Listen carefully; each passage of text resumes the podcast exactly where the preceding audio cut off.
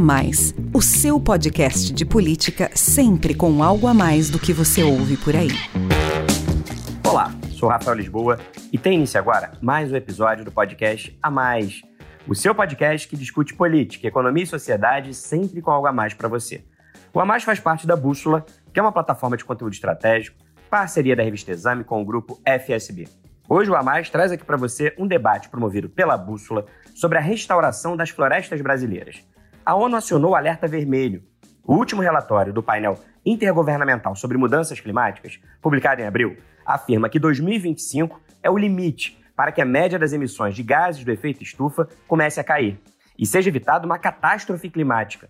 Se a redução não acontecer nos próximos três anos, a proposta do Acordo de Paris de limitar o aumento da temperatura global a um grau Celsius e meio até o fim do século estará fora de alcance, com consequências drásticas para a vida no planeta. Um dos caminhos apontados pelo painel de cientistas para mitigar as emissões e combater o aquecimento é preservar as florestas, que retiram o carbono da atmosfera. Com uma das maiores coberturas florestais do mundo, o Brasil tem um papel decisivo e estratégico nesse processo. O compromisso do governo brasileiro é restaurar 12 milhões de hectares até 2030, o equivalente a quase três vezes o tamanho do estado do Rio de Janeiro, para que o país seja capaz de atingir a sua meta de mitigação às mudanças climáticas prevista no Acordo de Paris. Promover a restauração ambiental é um desafio que não diz respeito apenas ao poder público. É preciso que o setor produtivo, em especial o agronegócio, se engaje verdadeiramente nessa agenda. Só há desenvolvimento possível se as necessidades de hoje forem atendidas sem que se comprometa a capacidade das próximas gerações de fazerem o mesmo. Para ajudar a tirar os compromissos de restauração do papel e transformá-los em realidade, governos, empresas, ONGs e comunidades locais contam com o apoio de organizações como o Programa das Nações Unidas para o Meio Ambiente, o PNUMA, e a The Nature Conservancy, TNC, e mecanismos financeiros oferecidos por instituições como o Banco Nacional de Desenvolvimento Econômico e Social, BNDES, e o Fundo Brasileiro para a Biodiversidade, o FUNBIO. Investir para manter a floresta de pé traz retornos para todos: meio ambiente, mercado e sociedade. É o passaporte para um futuro sustentável, com uma economia de baixo carbono competitiva e o uso responsável e inclusivo dos recursos naturais. Em uma hora de live no YouTube da Exame, foram debatidos metas e desafios para preservar e recuperar as florestas brasileiras, contribuindo para a conservação da biodiversidade e o combate às mudanças climáticas. Me acompanharam no bate-papo Manuel Serrão, superintendente de programas do Fumbio, Nabil Cadre, chefe do Departamento de Meio Ambiente e Gestão do Fundo Amazônia do BNDES, Regina Cavini, oficial sênior de programas no escritório do Pinuma no Brasil, e Rubens Benini, líder de estratégia de restauração florestal na TNC para a América Latina. Vamos ouvir. Vou dar início à nossa conversa com a Regina do Pinuma, o Programa das Nações Unidas para o Meio Ambiente, que é a principal autoridade ambiental global e completa 50 anos agora, em 2022. O programa foi criado como resultado da Conferência de Estocolmo de 1972, a primeira grande reunião da ONU para tratar da proteção ao meio ambiente, e desde então o PNUMA tem trabalhado junto aos países para que a implementação da agenda de sustentabilidade seja uma prioridade. Entre os temas principais dessa agenda está a restauração dos ecossistemas que são responsáveis por sustentar a vida na Terra. Ecossistemas saudáveis protegem a biodiversidade e combatem as mudanças climáticas. Inclusive, né, Regina, no ano passado a ONU instituiu a década da restauração de ecossistemas como uma forma de dar velocidade e urgência às ações necessárias. Regina, com esse chamado global aí de vocês, qual a expectativa para o processo de restauração até 2030? Já é possível perceber avanços, inclusive no Brasil, desde o início da década da restauração em 2021, no ano passado? Ok, Rafael, é, obrigada pela pergunta. Cumprimentar os demais participantes, Manuel, Nabil e Rubens, que estão aqui com a gente é, para falar sobre esse assunto tão importante. E você tocou no ponto que para nós é, é, fundamental, que é a questão da década da restauração de ecossistemas. Né? É, a década foi criada em 2020 e ela vigora desde 2021 até 2030. Ela foi criada pelo secretário-geral e apoiada por todos os países membros. Né? É, as agências líderes dessa década da restauração de ecossistemas é o PNUMA, é, e a FAO também faz parte, é, são as agências que lideram a década da restauração. E a restauração aqui a gente está falando é, não apenas de, de ecossistemas florestais, mas de ecossistemas aquáticos e marinhos, né? Está ficando cada vez mais claro, e o PNUMA tem trabalhado muito com o enfrentamento daquilo que a gente chama de tripla crise planetária, né? Que é uma crise da, do clima, do aquecimento global, a crise da perda de biodiversidade e a crise da poluição. E a gente vê, né, por que, que a restauração é tão importante, por que, que esse chamado para a gente focar na restauração de ecossistemas é tão importante? Porque a gente vê que a restauração é uma solução integradora para enfrentar essa tripla crise planetária, né? Por quê? Porque ela representa um terço da solução climática necessária para a gente ficar abaixo é, dos dois graus de aquecimento global. E, segundo estudos recentes, ela também é, é, pode contribuir, se a gente restaurar 15% das áreas prioritárias, a gente pode prevenir 60% da perda de espécies é, que são ameaçadas de extinção. Então, assim, a restauração se coloca como uma agenda transversal que contribui para todos os 17 Objetivos de Desenvolvimento Sustentável, sustentáveis e principalmente o combate da pobreza e da fome. A restauração é considerada a solução baseada na natureza mais eficiente para o sequestro de carbono atmosférico, por isso ela é fundamental no âmbito da Convenção Quadro das Nações Unidas sobre Mudança do Clima, UNFCCC, e do Acordo de Paris.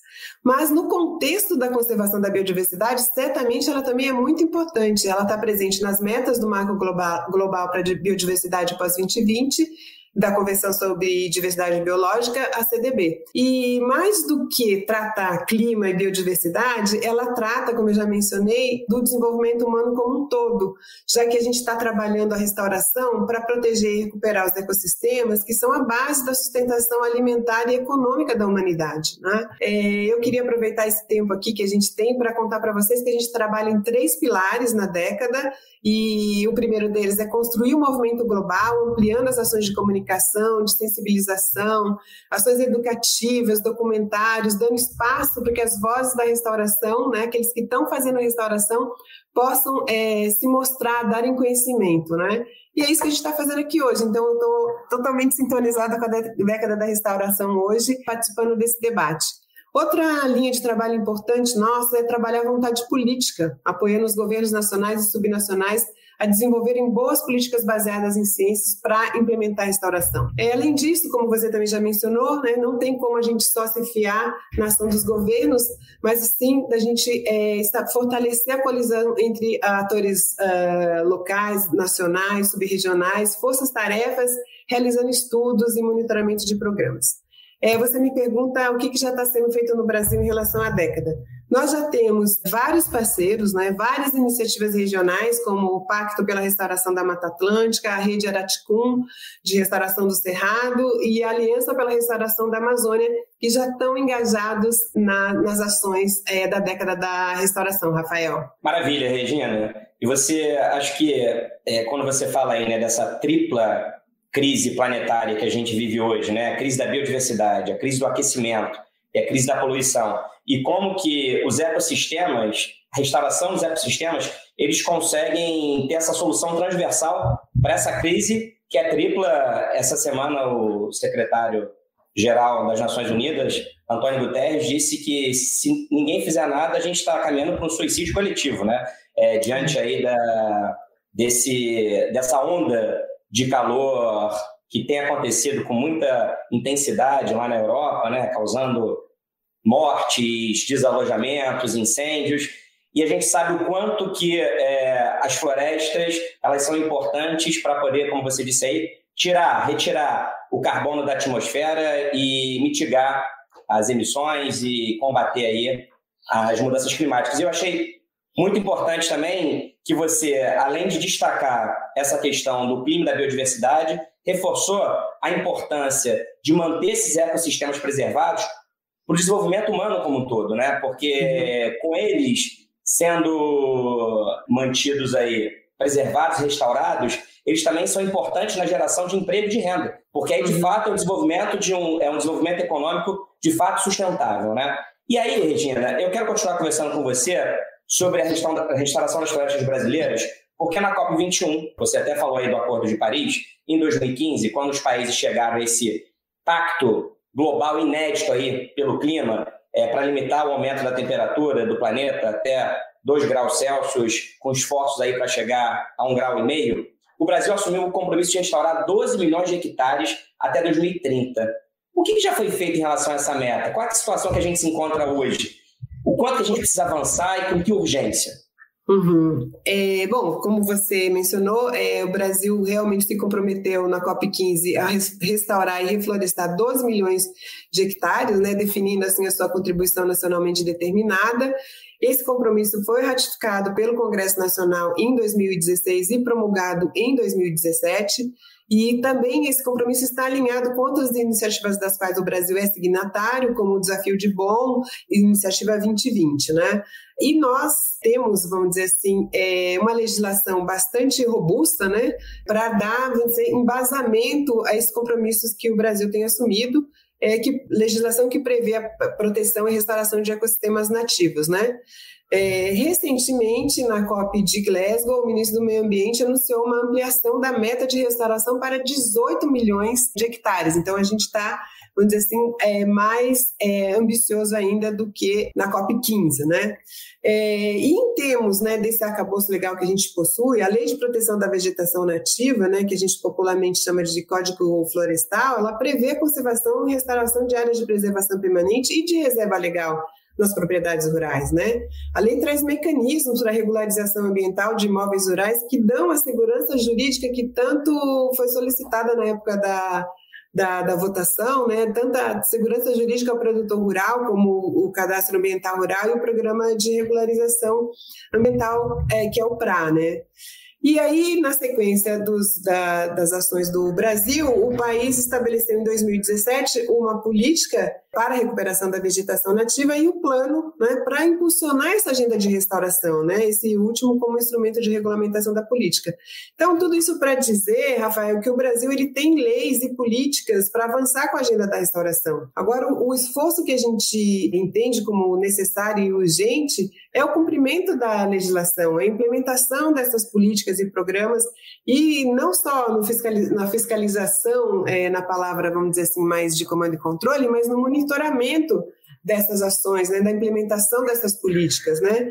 Isso depende de uma ação integrada de todos os setores. O que a gente vê é que a agenda da, da restauração ela é uma super janela de oportunidade para o Brasil ser uma grande liderança mundial de restauração no mundo. Né? Quando a gente fala que estamos trabalhando juntos, FAO e PNUMA, a gente está olhando a conservação e a restauração como uma forma de manter a questão da alimentação, da produção de alimentos no mundo, né? da segurança alimentar do planeta. Então, existe algum outro país é, que tem uma posição tão oportuna né, para conseguir fazer essa grande liderança mundial de restauração e produção de alimentos, a gente acha que o Brasil é o único país que tem essa capacidade né, de trazer esses benefícios ambientais é, relacionados, como você já mencionou, a questão da geração de emprego e de renda. Existem milhares de hectares no Brasil aptos à regeneração natural assistida, o que pode reduzir muito os custos da, da restauração. É mais ou menos isso, Rafael, que a gente, como é que a gente vê essa emergência e essa super oportunidade que o Brasil possui. Pois é, porque essas duas agendas elas têm, que, têm que ser pensadas como agendas complementares, elas não, não tem nenhum tipo de dicotomia entre elas, entre ser um grande produtor de alimentos, né, um grande líder do agronegócio e, ao mesmo tempo, ser uma grande liderança global na restauração e na preservação ambiental como você falou aí. Como você disse também, já existem os instrumentos jurídicos legais. O arcabouço legislativo aí já está todo dado. Agora o que precisa é uma ação integrada, vontade política, fiscalização, envolvimento do setor privado, do setor financeiro, e é por isso agora que eu vou falar com o Nabil, do BNDES, que é o Banco Nacional de Desenvolvimento Econômico e Social, que tem linhas de financiamento que permitem o desenvolvimento de projetos de manejo florestal sustentável e programas de investimento para conservação e recuperação de ecossistemas. Nabil, a Regina acabou de nos apresentar aqui todo arcabouço legal que o país tem hoje para poder avançar na agenda de restauração, mas ela disse que o desafio é justamente uma ação integrada. E aí, por isso, a participação do setor financeiro e da iniciativa privada é essencial no financiamento desse processo. Como é que esse setor pode se engajar mais nessa agenda e quais são os retornos para aqueles que investem em restauração? Queria agradecer essa pergunta e ainda mais dizer que ela vinda logo depois da fala da Regina é, me dá a oportunidade de trazer alguns elementos que a Regina também trouxe nas respostas dela sobre a prioridade e a importância da agenda de restauração florestal no Brasil, não só pelo uh, por todo o potencial que a gente já tem é, visto, né, como a Regina comentou, relacionado aos, às externalidades positivas ambientais, toda a questão da agenda climática, a agenda do conforto também ambiental né, nas, nas cidades, no meio rural, a parte da segurança alimentar, mas também todos os co-benefícios que uma boa restauração, quando ela é feita com o uso da biodiversidade nacional, pode nos trazer em relação a essa riqueza que o Brasil tem de forma tão pujante que é a biodiversidade brasileira. A gente tem uma diversidade de biomas, a gente tem é, é, muitos materiais ainda não trabalhados do ponto de vista científico, tecnológico, na parte de inovação. É uma fronteira de oportunidades sociais e econômicas a agenda da restauração é, florestal nativa no Brasil. Eu fico até bastante feliz da gente estar conversando sobre esse assunto e eu estou é, aqui no Rio de Janeiro, né? A gente às vezes pensa que essa é uma agenda é, é, é nova, estamos falando da, da década da restauração da ONU, estamos falando dos compromissos do Acordo de Paris, mas é bom a gente lembrar que há mais de 160 anos, Dom Pedro II fez um dos maiores projetos de restauração florestal de nativa do mundo, que é a Floresta da Tijuca.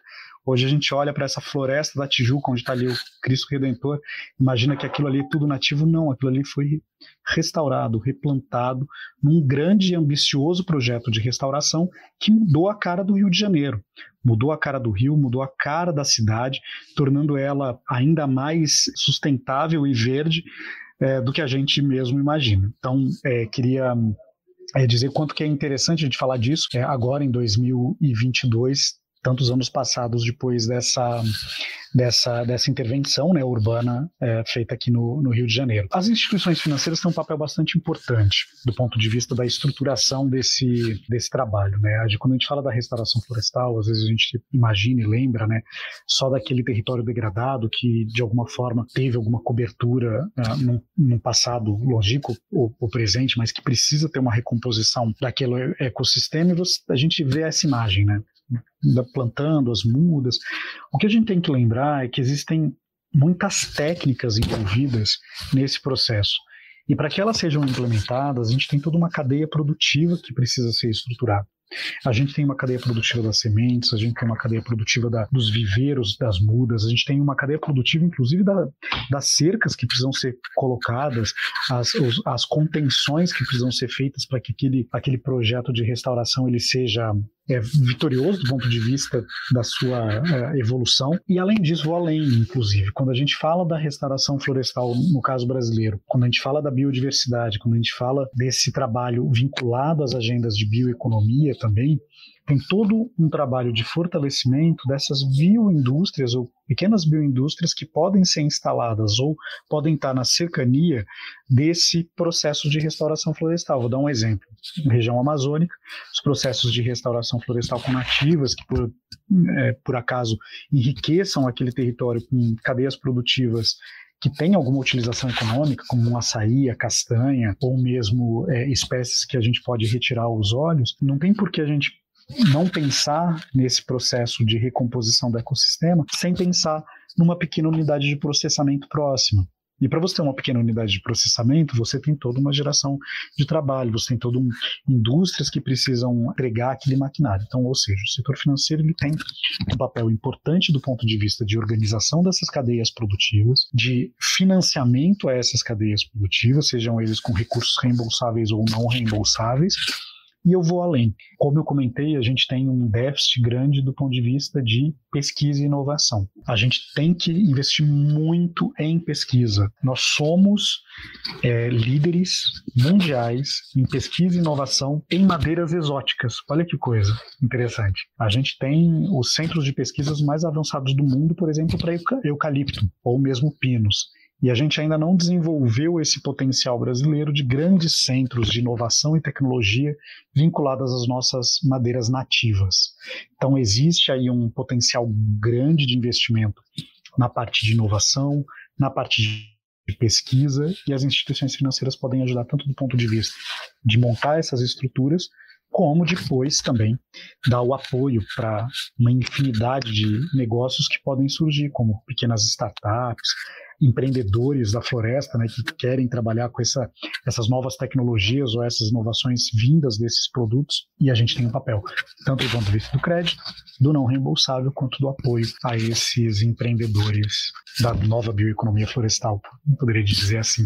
Nabil, você deu aí um panorama das oportunidades que a restauração traz, não só a restauração em si, mas assim todos os elos aí dessa cadeia produtiva que vem junto com a restauração, falou aí do potencial brasileiro que ainda precisa ser muito bem explorado e lembrou que a agenda de restauração não é uma agenda recente, né? É, lembrou aí de Dom Pedro II e da Floresta da Tijuca. Mas então pensando justamente que essa não é uma agenda recente e que todo esse nosso potencial ainda não foi explorado o suficiente, inclusive do ponto de vista aí pensando os investimentos, o interesse econômico do setor financeiro e do empreendedorismo. Quais são, na sua opinião, os desafios que têm dificultado o avanço dessa agenda e como é que eles podem ser superados? Ótimo ponto de reflexão.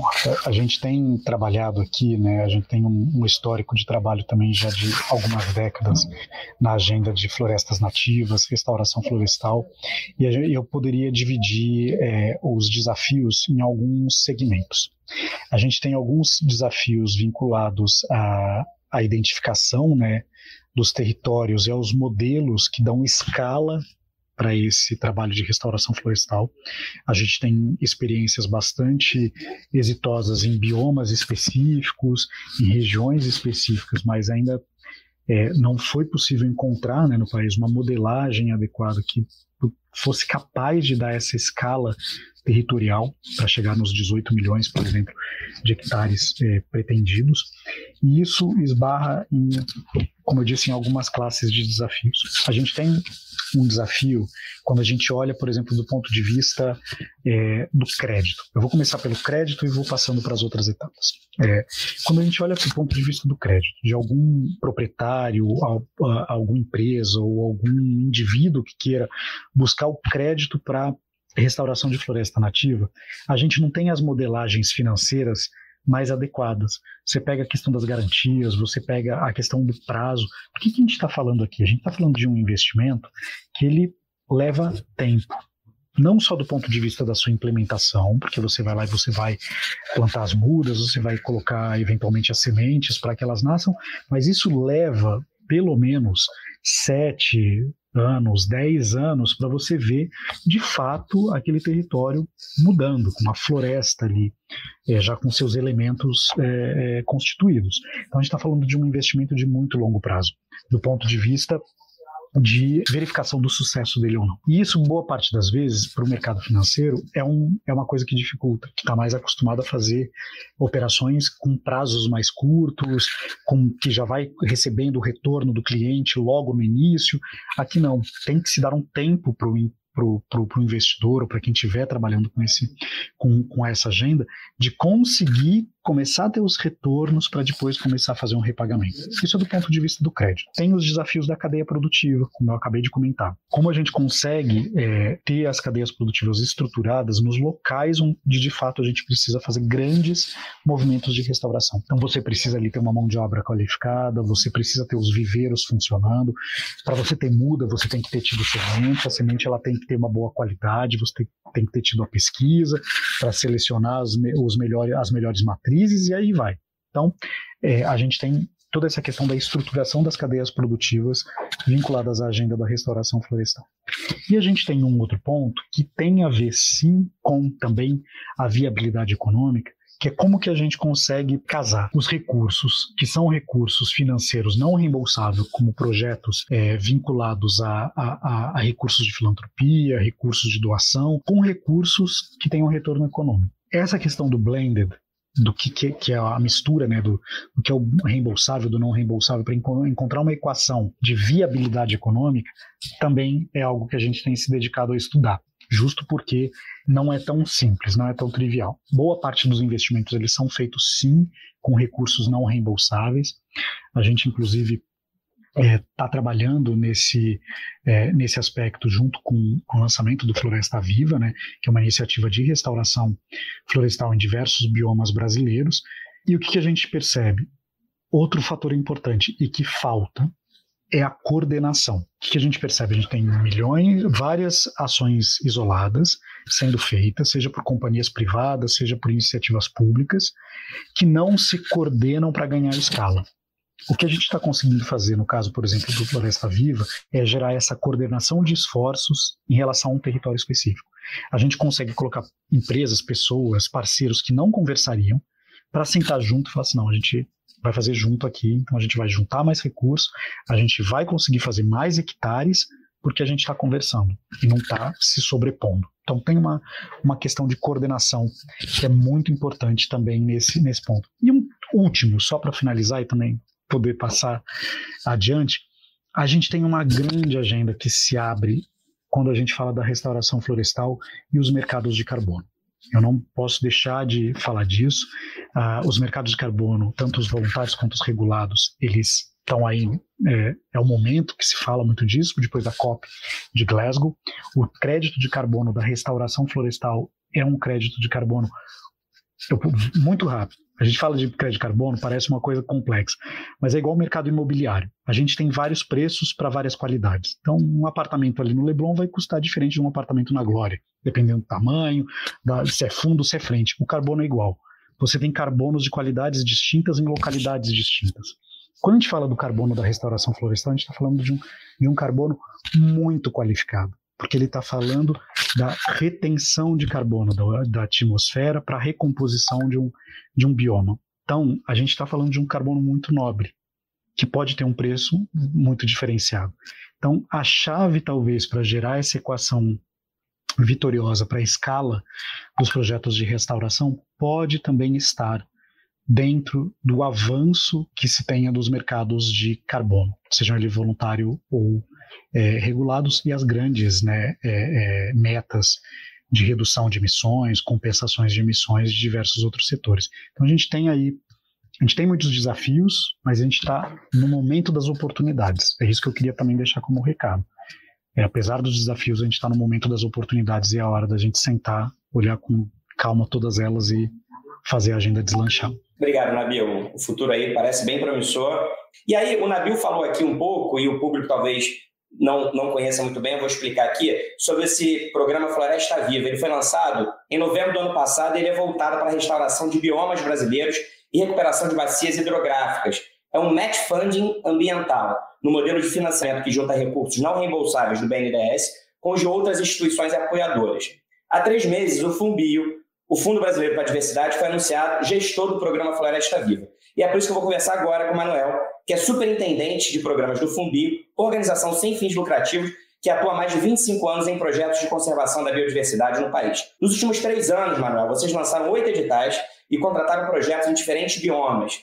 Quais as principais lições aprendidas até agora e como essa experiência será aproveitada na construção e execução do Floresta Viva? Que, como o Nabil falou aí, é uma promessa da gente dar ao processo de restauração a escala necessária. Obrigado, Rafael. É, eu quase não tenho mais o que falar, porque as falas da Regina e do Nabil foram, foram muito ricas. É, mas é interessante mesmo, assim, tem, tem muitos pontos é, que são desafios, né? É, o, o, Brasil é um país muito diverso, né, Rafael? Então, a nossa atuação ela é na Mata Atlântica, com o projeto Mata Atlântica, que são recursos do KfW em parceria com o Ministério do Meio Ambiente né, e liderança do DECO. É, mas são recursos também do Fundo da Mata Atlântica do Estado do Rio de Janeiro, é, com recursos de compensação ambiental, obrigações legais e outros, e recursos do projeto GEF Terrestre, que é, mais uma vez, uma parceria com o MMA, é, com o nosso time do DECO liderando mais uma vez, mas dessa vez recursos BID GEF, né, o Global Environmental Facility. É, o que, que a gente tirou? Bom, primeiro é uma realidade diversa. Né? Assim, o que dá muito certo na Mata Atlântica não funciona na Caatinga. É, questões específicas, por exemplo, o estado do Rio tem 20 mil hectares em regeneração natural. É, o que levou a, a, esse estado de degradação e agora de regeneração foram fundamentos econômicos. Foi a perda ou o aumento da atratividade de atividades econômicas como o café, por exemplo né, ou a, a, o declínio da pecuária mais recentemente. Então, a gente precisa entender é, essa dinâmica e no Floresta Viva a gente tem uma oportunidade de escala, do ponto de vista de volume de recursos, mas também do tempo. Né? É, esses 33 projetos que estão em execução, 10 mil hectares, 51 milhões de, de reais dessa soma de projetos, eles apontam para a gente a necessidade de Know your client, né? Então, assim, com quem que eu estou discutindo na ponta? Também é diverso. Eu tenho organizações do calibre da TNC, por exemplo, que tem 20 anos de histórico na Alta Atlântica, e eu tenho organizações locais na Caatinga com baixa capacidade institucional. Então, é, entender o perfil desse, desses parceiros, o nível de estruturação das cadeias nos diferentes biomas, é, nas diferentes abordagens é, tecnológicas. Né? O Nabil foi muito feliz quando ele menciona a necessidade da gente é, desenvolver novas, vamos dizer, o, o, termo não é bom, mas pacotes tecnológicos, né, com parceiros como a Embrapa, por exemplo, para que a gente dê uma eficiência é, econômica e, e produtiva maior a essas nossas iniciativas mas eu entendo também necessário criar um melhor ambiente de negócio. Assim, é, boa parte da, da do, do, esforço de restauração, ele fala com uma cadeia relativamente alongada para baixo, mas ele também precisa conversar com o próximo passo da cadeia. É, se a gente entende conceitos que já foram trabalhados no Brasil como distritos florestais, a gente pode imaginar um esforço de clusterização e regionalização de estratégias. E aí fica mais fácil para você é, ter racionalidade no crédito, racionalidade na escolha de áreas. A, a entrega é, dessa restauração, para mim, ela conversa muito com a adaptação climática. Né? A gente tem um esforço muito grande no Brasil de mitigação, mas a gente precisa assumir que a adaptação é uma questão. E aí tem risco climático do ponto de vista de, de catástrofes ou de segurança hídrica, que também deve ser precificado.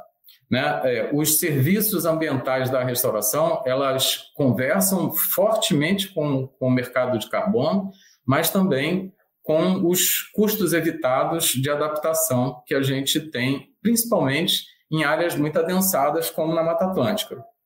Né? Essa, essa racionalidade ela vem sendo construída ao longo do tempo com uma série de estudos. Né? A gente, junto com IS, Agroícone, o próprio Rubens lançou semana passada um estudo super interessante sobre, sobre é, o retorno socioeconômico da restauração. É, essas lições aprendidas elas estão à disposição é, da gente e de outros atores, inclusive no, no meu entendimento, para o desenvolvimento de negócios. Né? A gente tem um exemplo aí, a simbiose no sul da Bahia. Né? É um modelo muito interessante e ela mira no mercado. É, é importante que os nossos esforços, pelo menos em parte, enxerguem essa complexidade da restauração, né? ataquem os gargalos conhecidos, por exemplo, a falta de matrizes na Mata Atlântica. É, isso pode contribuir para a ressignificação das unidades de conservação.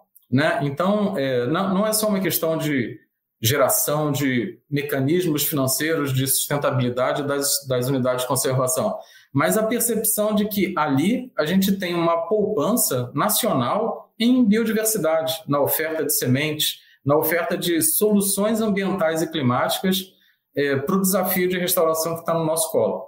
Então, é, linhas gerais, Rafael, era isso que eu tinha pensado em, em colocar para você. Tem mais algum ponto que você acha importante levantar? Então, você, você falou aí é, também do nosso potencial e do quanto ainda é desafiador, né? Assim, entender quais são os modelos necessários para que esse processo de restauração ele aconteça de maneira efetiva e se perceba toda a riqueza que o país tem ali em termos de biodiversidade, inclusive do ponto de vista econômico. Você falou aí da questão dos diferentes elos da cadeia, como é que eles são contemplados, tanto para baixo quanto para cima.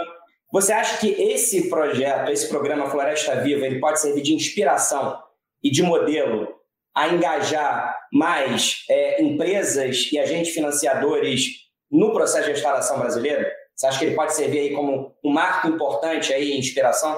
Olha, Rafael, você tem toda a razão. Assim, eu, o Floresta Viva, para mim, ele já nasce com um retumbante sucesso, né? Desde que eu comecei a trabalhar na, na, na área ambiental, com biodiversidade, depois clima, é, tem um mantra, né, que é o mainstreaming de biodiversidade no setor privado, né, o mainstreaming climático no setor privado. É, o, o, BNDES demonstrou, é, com essa iniciativa, o poder catalisador que ele tem na ativação desses atores. A gente tem, eu não, o seu xará, Rafael, do, do BNDES, sempre me corrige. Toda vez que eu dou um número, ele entra e diz, não, não é maior. A gente está com alguma coisa em torno de 670 milhões de reais, que é esse matching entre BNDES e recursos da iniciativa privada, que demonstraram, primeiro, é, uma, uma mudança da percepção, da sensibilidade e do engajamento do setor privado no Brasil significativo, surpreendente, é, e que pode gerar um círculo virtuoso. Esses recursos, como também mencionou o, o Nabil, talvez não sejam um blended imediato com outras fontes de financiamento, como obrigações legais privadas.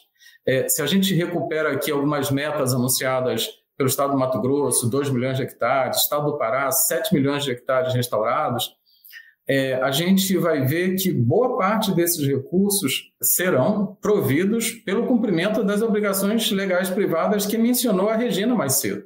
Então, é, esse projeto ele pode otimizar as cadeias, melhorar o ambiente é, de negócio, criar fontes e testar fontes de financiamento, mas eu entendo que é, existe um volume massivo de recursos que virá do setor privado, desde que haja o enforcement adequado é, junto a essas obrigações privadas.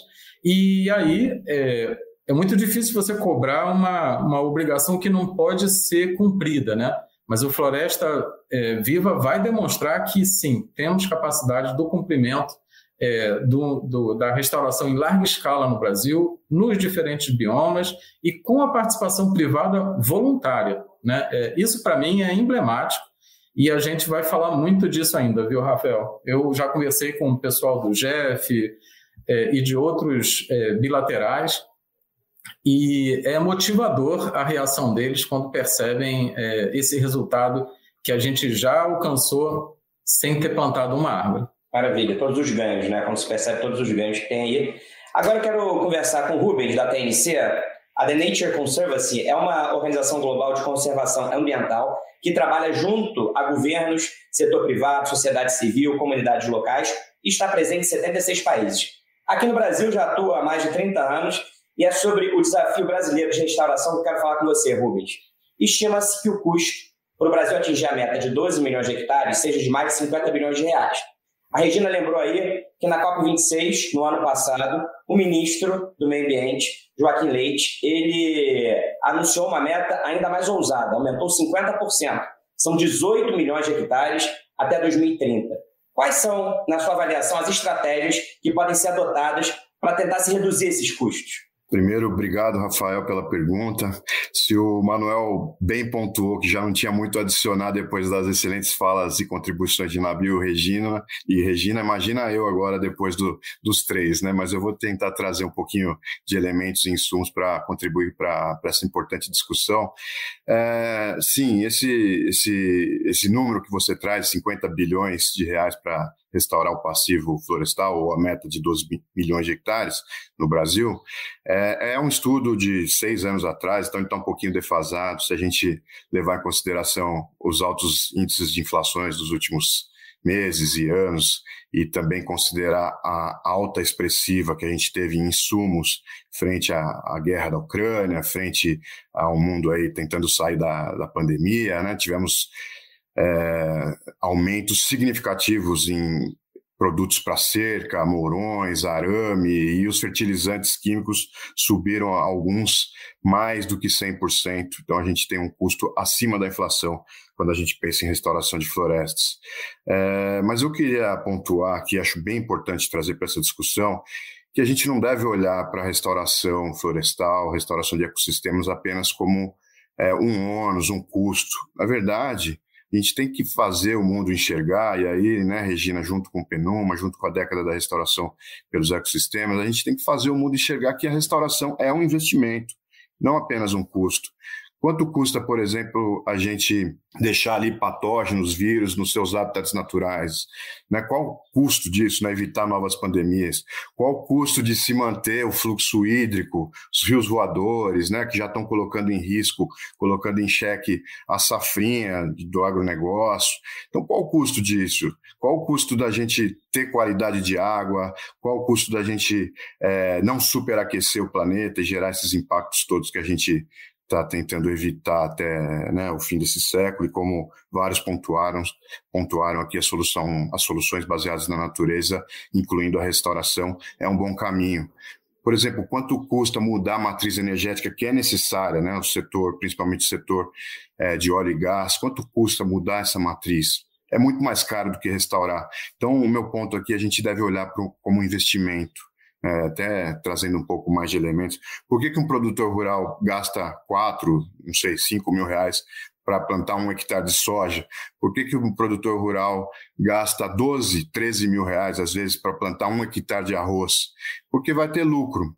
Então a gente começa, tem que começar a olhar para a restauração, se a gente não conseguir internalizar é, esses custos, essas externalidades positivas de segurança hídrica, segurança alimentar, é, segurança climática né, nessa matemática, nessa equação de quanto de fato a restauração traz benefícios econômicos, a gente precisa dar um jeito de trazer ganhos ao produtor rural, para que ele não enxergue isso somente como um ônus, mas como um bônus. E não apenas ao, setor, ao produtor rural, mas também ao setor produtivo que deve investir nisso fortemente. Então, como é que a gente faz? Hoje a gente começa a trazer elementos, até fazendo o gancho com que o Nabil trouxe do, do filé do carbono, né, o carbono é, premium, a gente vê na restauração, sim, uma maneira de gerar lucros também. Então, o produto hoje está na mão, né? Hoje, muitas empresas, setor privado fortemente vem aqui atrás da gente e quer saber é, onde tem áreas para restauração em escala, para sequestrar carbono, está posta aí na, é, em negociações créditos de carbono, principalmente no mercado voluntário, negociando o sequestro dessas toneladas de carbono da atmosfera. E se a gente olhar o custo da tonelada um ano, dois anos atrás, era 10 menos de 10 dólares a tonelada de carbono. Hoje a gente tá, tem empresas aí pagando 25, 30, falando-se já de 40 dólares a tonelada. Então é um mercado em ascensão, promissor, e a gente pode e deve olhar para a restauração, para a floresta de uma maneira geral, como silvicultura de carbono. Ah, então eu vou colher ali carbono. Né? Então eu vou investir naquilo e vou trazer respostas pensando como uma silvicultura mesmo, assim como a gente colhe madeira, colhe fruta, a gente vai colher produção de água, a gente já está colhendo carbono, que é uma coisa que a gente não enxerga, mas está ali. Então a, a, gente gosta de trazer é, esse conceito de silvicultura de carbono para que a gente olhe para a floresta como geração de oportunidade e renda também, mas obviamente há um custo, como qualquer outra cultura agrícola, é, então aí a gente está tentando diminuir esse custo, obviamente, trazendo vários parceiros, inclusive academia, universidades, Embrapa e várias outras organizações que atuam em parceria com a TNC para que a gente possa diminuir e ter sim técnicas mais eficientes. Ô Rubens, você deixou muito claro que é fundamental que se pense não em custo, mas em investimento. Né? Todo o gasto que é feito com a restauração, diante dos benefícios ambientais e econômicos a Regina falou logo no início aqui da nossa live sobre como é importante pensar a restauração dentro do processo de desenvolvimento humano, na geração de emprego e renda naquelas áreas ali. E a TNC ela foi uma das instituições que participaram de um estudo sobre os benefícios em termos de geração de emprego e renda que esse processo pode gerar. Conta então para a gente quais foram as principais conclusões que vocês chegaram a partir desse estudo? Esse estudo ele foi um estudo muito interessante, como você colocou, né? A TNC foi uma das colaboradoras, junto com o WRI. É, quem conduziu mesmo esse trabalho foi o Pacto pela Restauração da Mata Atlântica, a Sociedade Brasileira de Restauração Ecológica, Aliança pela Restauração da Amazônia, entre outros aqui. Foram vários autores é, que contribuíram para a publicação desse excelente trabalho, porque é, assim como o custo da restauração, que a gente estava falando na pergunta anterior, o custo da restauração a gente costumava dizer cinco, seis anos atrás que era uma piada no Brasil, porque se falava, conversava com uma instituição, falava ah, 300 reais por hectare, mil reais por hectare, e com outras 100 mil reais por hectare. Então a gente fez uma publicação há cinco anos atrás, onde a gente colocou finalmente pontos, né, respondeu assim, ó, quanto custa restaurar no Brasil em cada um dos biomas, utilizando técnicas distintas de restauração. Isso foi muito importante lá atrás. É importante a gente atualizar, como eu disse, os custos estão constantemente em alteração, então a gente precisa estar tá sempre atualizando esses dados. Mas é, foi importante esse estudo de custos, tem sido uma das maiores referências em publicações no mundo todo, porque não há outro trabalho parecido no mundo ainda. E esse trabalho que você colocou agora, mostrando geração de emprego e renda, é um outro trabalho fundamental. Ninguém sabia muito responder o quanto a restauração florestal trazia de oportunidade de renda aqui no Brasil, e agora a gente responde essa questão. As principais conclusões, sendo bem pragmático aqui, resumindo bem, porque o trabalho merece ser lido com dedicada atenção, mas o que traz ali é que para cada dois hectares restaurados se gera um emprego no Brasil. Então, né, se a gente falar de 12 milhões de hectares, a gente está falando, né, o estudo aponta, claro que a gente tem que balancear as técnicas, né, regeneração natural assistida, plantio total de mudas, semeadura no chão diretamente, tem várias técnicas, mas a gente coloca que ali em média dá dois, cada dois hectares a gente tem um emprego gerado. Isso pode trazer até 2 milhões e meio de hectares de emprego para o Brasil nessa próxima década, isso considerando os 12 milhões de hectares. Se a gente coloca os 18 milhões que a Regina traz, foi bem colocado pelo, pelo ministro na última COP, a gente tem um potencial ainda maior. Se a gente olhar para os níveis de desemprego hoje no Brasil, que estão aí na, na, na ordem de 10,5 milhões de desempregados, a gente está falando de uma redução de mais de 20% desses desempregos. E isso só reforça estudos anteriores realizados em outros países, por exemplo, um estudo realizado há oito anos na Universidade da Carolina do Norte, pelo professor Todd Bendor, que atuou em parceria com a TNC também, mostra que a recuperação ambiental só nos Estados Unidos, para cada um milhão de dólares investidos, gera mais ou menos 33 empregos, enquanto esse mesmo um milhão de dólares investido em minério, eh, mineração, óleo e gás gera em média cinco empregos. Então isso só reforça assim, poxa, temos aí né, a agenda de restauração que sequestra carbono, garante água, inclusive para o agronegócio, né, conserva a biodiversidade, diminui riscos de, de extinção de espécies ameaçadas. A gente coloca tudo isso e ainda pensa que isso pode diminuir em 20 ou mais por cento as taxas de desemprego atual no país, por que não avançar logo com a agenda de restauração? Pessoal, a gente está chegando aqui na reta final do nosso debate, e aí todos vocês aí é, elencaram ganhos ambientais, econômicos e sociais que a agenda de restauração traz para o país. A Regina lembrou bem aí todo o arcabouço legal que a gente já tem aí, obrigações legais para que essa agenda avance. Então a gente tem do ponto de vista jurídico, os instrumentos para isso. A gente tem aí números que demonstram claramente que investir em restauração é um bom negócio. Mas, ao mesmo tempo, a gente tem números muito tristes e lamentáveis. Né? Essa semana saiu o um relatório do MAP Biomas mostrando que o desmatamento em 2021 cresceu 20% e nos últimos três anos o Brasil perdeu uma área equivalente ao estado do Rio de Janeiro de área verde. Ou seja, a gente tem números que comprovam a importância para o mercado, para a sociedade, para o meio ambiente da agenda da restauração. A gente tem leis que contribuem para que a gente avance nessa agenda, mas o fato é que a gente ainda coleciona números muito tristes. Então, para encerrar, eu vou fazer uma mesma pergunta para cada um de vocês. O que, que falta para a gente avançar mais e evitar que esses números que chegaram aí pelo último relatório continuem se reproduzindo? Primeiro você, Regina. Bom, essa pergunta todo mundo está querendo responder já faz algum tempo, né? É, depois de tudo isso que a gente elencou que o Brasil possui. Eu acho que a gente tem que fazer uma distinção entre legalidade e ilegalidade, né? Isso está tá bastante claro que o desmatamento é, tem sido muito é, oriundo de atividades ilegais. E atividade ilegal é caso de polícia, né?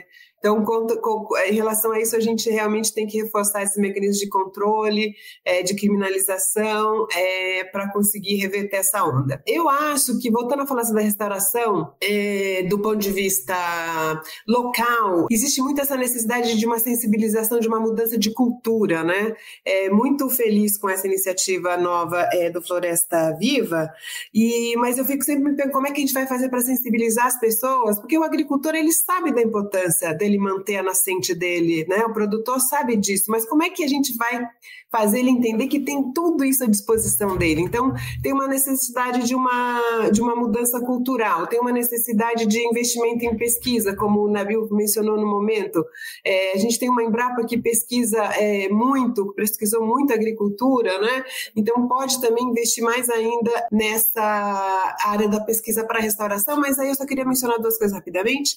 Existe um projeto do liderado pelo MCT, que é o Regenera, está entrando na segunda fase, que é a aplicação da melhor tecnologia que existe no Brasil para fazer restauração. Eles vão colher os resultados desse estudo, é, vai demorar um pouco, que realmente é um, é um trabalho que demora um tempo para você colher o resultado, mas a gente tem muita pesquisa, talvez a gente precise divulgar mais.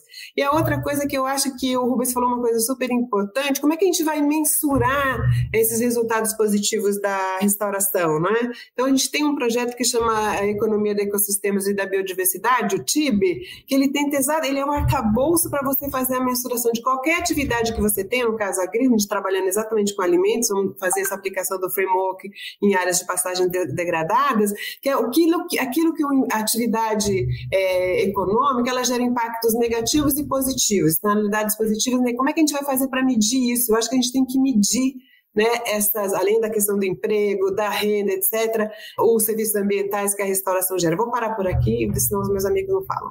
Obrigada. Obrigado, Regina. É, essa questão da gente quantificar, mensurar, tornar aquilo tangível faz toda a diferença, né? Porque aí você consegue um engajamento e uma sensibilização muito maior. Na sua opinião, Nabil, como é que a gente pode avançar? Como é que esse futuro pode ser diferente e pode ser mais promissor. Aí você, na sua última resposta, falou que apesar dos desafios, existe aí um mar de oportunidades. Então, como transformar essas oportunidades em ações efetivas? E queria complementar a fala da, da Regina, que foi bastante é, é, é, bastante completa nesse, nesse aspecto, né, Regina? Essa, essa parte do como chegar no produtor, eu acho que esse é um, esse é um desafio interessante é, que ainda precisa ter algum, algum, algum tipo de esforço é, maior até para se. É, mas a gente tem mecanismos interessantes é, nacionais que poderiam, por exemplo, uma vez ressignificados, ajudar nesse processo. Por exemplo, o próprio CAR, né, que é o Cadastro Ambiental Rural, que ele é um cadastro da propriedade rural vinculado especificamente ao cumprimento do Código Florestal Brasileiro. E ali a gente consegue saber se tem passivos, tem é, é, é, excedente. Então, assim, desburocratizar, dar transparência, a forma do produtor rural saber se ele tem excedente, não tem excedente, o que, que ele poderia estar tá, é, restaurando, como que isso se vincula, como o Rubens falou, a ações diretas vinculadas a, a ganhos que podem ter, por exemplo, nessas questões relacionadas ao mercado de carbono, porque a gente fica falando muito do mercado de carbono, mas aí vamos lá, toda a fase de certificação, validação, auditoria é muito robusto, é muito custoso e é muito demorado. Então, se a gente quiser ganhar escala, a gente tem que pensar em mecanismos públicos, transparentes e muito abertos, como o CAR, por exemplo você consegue saber ali o que tem de excedente ou não de excedente, e já, me, mesmo que grosseiramente, já encaminhar para as segundas fases, por exemplo. Tá aqui, ó, vi que você tem um excedente, vai lá, olha essa opção de carbono, olha essa opção que você pode usar isso como garantia para um crédito e assim por diante. Então, no momento em que a gente tiver esses mecanismos públicos é, sendo usados no seu potencial, a gente vai ter aí uma grande revolução, eu acredito. Obrigado, Nabil. Desburocratização. E na sua opinião, Manuel, como é que a gente pode avançar nesse futuro? Eu antes queria só dizer que a gente já deu um monte de passo, né? Então, assim, é, se a gente coloca tudo que precisa ser feito, às vezes você assusta, né? Mas você tem que ver de onde a gente partiu, né, né Rafael? Então, a gente partiu lá atrás. Eu lembro uma iniciativa quando eu estava no FNMA, a gente lançou um edital para restauração florestal e não teve demanda. Aí a gente voltou para esse edital e disse: não, o problema é que não tem projeto válido. Aí contratamos um monte de consultores, os caras foram lá e fizeram bons projetos. A gente acabou descobrindo que o problema era a forma como o gerente do banco avaliava os projetos Pronaf, porque isso impactava na avaliação da agência dele e, e dele na função de gerente. Então, assim, uma coisa assim totalmente surreal, né, desimportante, é, simplesmente inviabilizar. O cara não queria montar uma, uma carteira de, de 20, 30, 40 anos é, para ter retorno de restauração. Ele quer coisa de ciclo curto que isso bonificava o resultado financeiro dele. Esse tipo de coisa a gente parece bobagem, mas a gente já aprendeu, né? Mas, mas ainda falta bastante coisa. Eu concordo com, com o que foi dito. Eu acho que a gente tem que resolver essa equação financeira. Não é só uma questão de custo, é uma questão de custo, financiamento, composição de recursos. Então, isso, isso é uma questão que vai ser endereçada e na medida que é, a gente consegue entrar com essa escala, usando recursos de diferentes fontes, né, a gente vai percebendo que essa equação financeira, ela, ela na verdade, ela é uma função de diferentes coisas. Esses desafios, né, de como internalizar o carbono, como internalizar outros serviços ambientais, passa também pelo desafio de métricas. É, eu tenho a impressão que o mercado de carbono também vai levar uma chacoalhada com a entrada de novas ferramentas é, de verificação remota, digital, é, da recomposição florestal e, em particular, do carbono fixado. A gente tem uma coisa muito artesanal aí na forma de fazer. As certificadoras, para mim, elas precisam acordar para Jesus, elas estão no, na idade da pedra, né, lascada, então isso precisa mudar também. É, outro desafio que não é simples é o desenvolvimento de pacotes tecnológicos, e aí, de novo, pacote tecnológico é um nome feio, mas ele pode ser muito bem aplicado se a gente diferencia por técnica, por bioma, por escala, por perfil de produtor. E o Brasil é, tem a possibilidade de desenvolver isso porque tem um setor acadêmico forte, tem pessoas com formação suficiente para isso no terceiro setor tem organismos como a Embrapa que podem ser é, chave na aceleração dessa curva de aprendizagem nessas formatações. Ah, e o último ponto é a questão de métricas, né? A gente, no setor ambiental e climático, estava muito acostumado a falar para a gente mesmo, né? A gente tem que entender que essa é uma questão nacional. Passa, inclusive, pela sensibilização do setor público, do, do, do legislativo.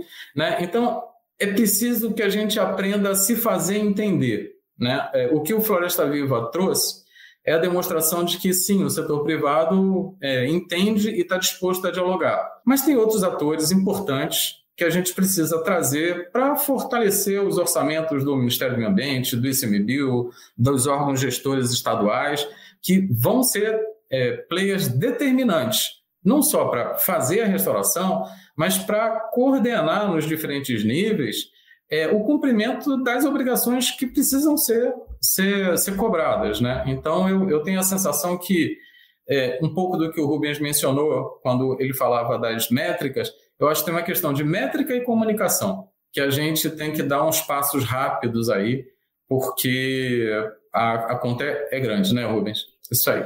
Você sabe, Manuel, quando você estava falando aí o exemplo do banco, da agência bancária, da dificuldade do gerente ali que quer bater metas, perceber a importância. E aí eu fiquei pensando aqui, e você falando aí, vendo, obviamente, o copo meio cheio, o quanto que a gente já avançou, né? Assim, é claro que existem muitos desafios. Eu fiquei pensando que, sob o ponto de vista do mercado, e porque aqui na Exame a gente fala muito dessa agenda, a questão do ISD, tem sido um grande aliado é, nessa agenda, porque, porque é isso, né? Assim, hoje existe a pressão dos investidores, dos consumidores para cima das empresas para que se respeite e para que se respeite a agenda e ali tem uma fiscalização que não é só dos acionistas, mas também da população, se aquela empresa ela pensa no meio ambiente, se ela está focada em projetos de responsabilidade social, se ela trata dos temas da diversidade e da inclusão e se ela respeita aí as questões de governança e de ética. Então, acho que que bom que a gente está evoluindo, que bom que esse tema virou algo muito trivial hoje nas empresas e é impensável você não ter ali, na hora de apresentar o seu relatório, não aparecerem as métricas de ESG. Qual é a sua opinião, Rubens? Olha, Rafael, eu estava aqui pensando em como contribuir um pouco mais com o que os colegas nos colocaram, né? E, o que eu tinha notado aqui era ISD. Aí você já deu aí um, você já complementou, mas vamos lá, você trouxe números aqui que eu acho que a gente tem que separar, né? Você trouxe números do MAP Biomas de conservação e a gente discutiu muito restauração. Para conservação é muito o que a Regina falou, Rafael. A gente tem nome e tem endereço para essas, é, essas, essas florestas, esses, essa, remanescentes de vegetação nativa que estão sendo suprimidos, queimados, etc. 98% disso é, tem algum indício de legalidade e 77% mais ou menos disso tem CAR, tem nome e endereço. Então, basta pesar um pouquinho mais a mão na fiscalização, colocar as ferramentas que a gente tem de monitoramento controle, fazer a coisa séria, que aí a gente consegue reduzir como já conseguimos no passado.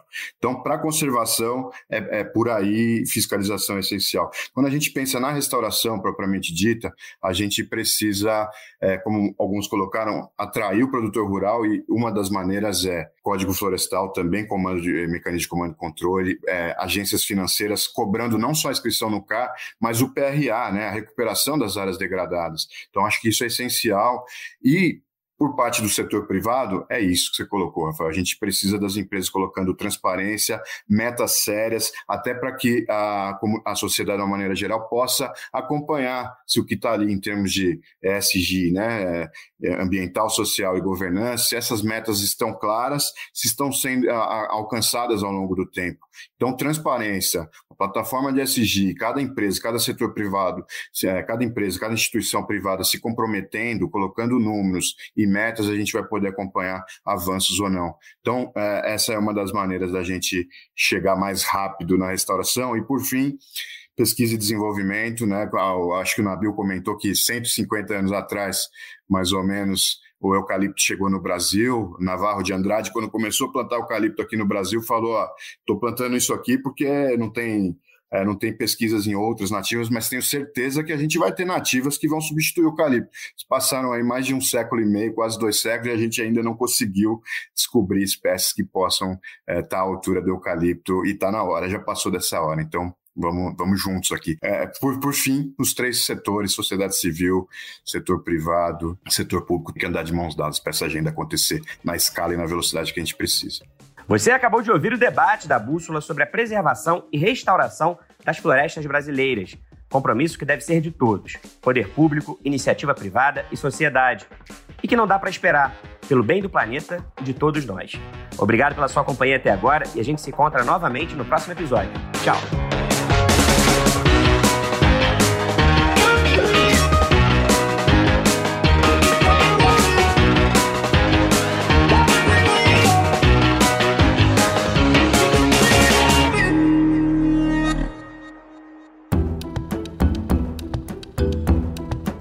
Edição Guilherme Baldi, este podcast faz parte da plataforma Bússola, um produto do grupo FSB.